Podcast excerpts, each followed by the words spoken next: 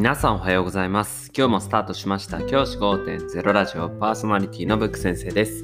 僕は現役の教師です。学校で働きながらリスナーの先生たちが夢るちょっとだけいい人生をくれるようなアイデアを発信しています。より良い授業、学級経営、働き方、同僚保護者、児童生徒との人間関係、お金のことなど、聞かないよりは聞いた方がいい内容を毎朝6時に放送しています。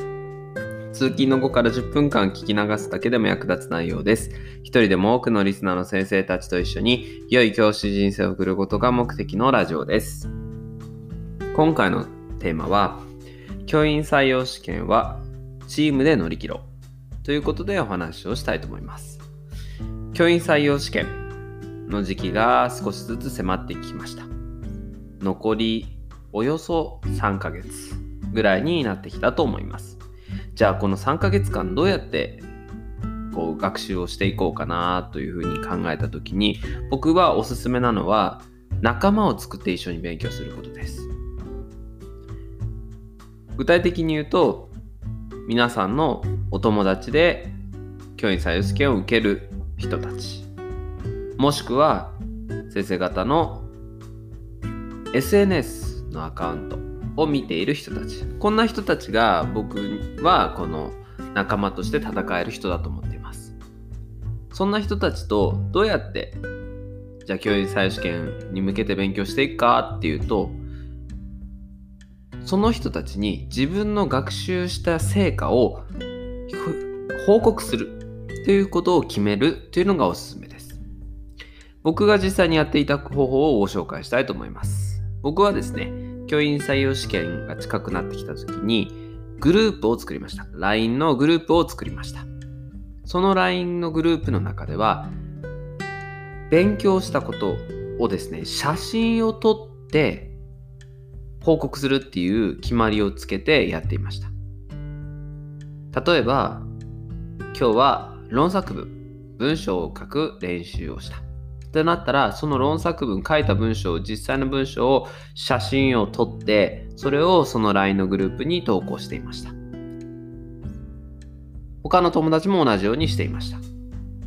そうすることでお互いにいい意味での監視ができると思うんですよね。例えばあ今日疲れて全然勉強してない。あでもな LINE にあげないとな。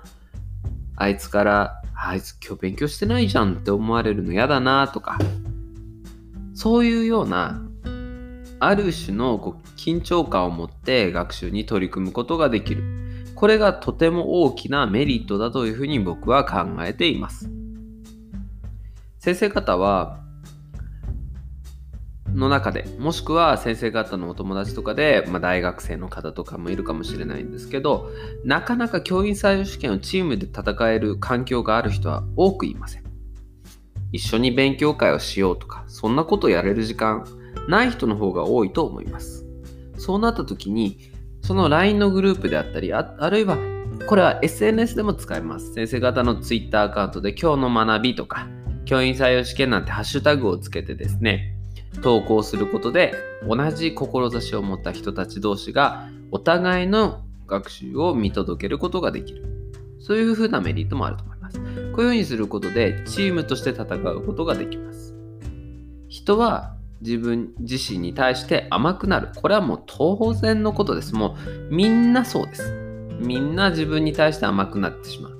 これはもう避けられないと思います。僕もそう思います。僕自身も自分自身に甘い人間なのでそういう風にしてしまうことがあります。だからこそ自分を他の人から見える位置に置いてあげる。そうすることで学習に取り組むことができると思います。僕の場合は教員採用試験前に論作文を書いた時に投稿したりあとは過去問を解いた時にですねその過去問を解いたプリント僕の時はその時コピーしたプリントを使ってたんですけどそのプリントを写真を撮って送っていました。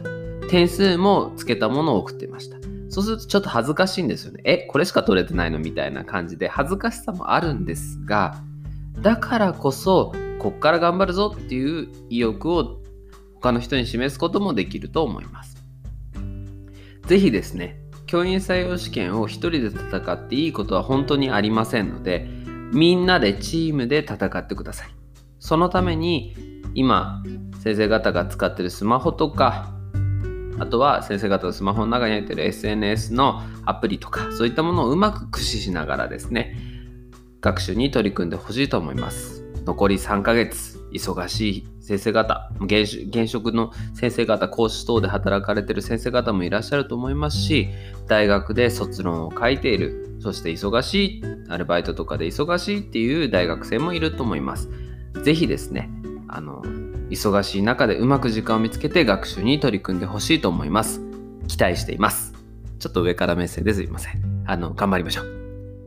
じゃあ今日はこの辺で起立例着席。さようなら。また明日。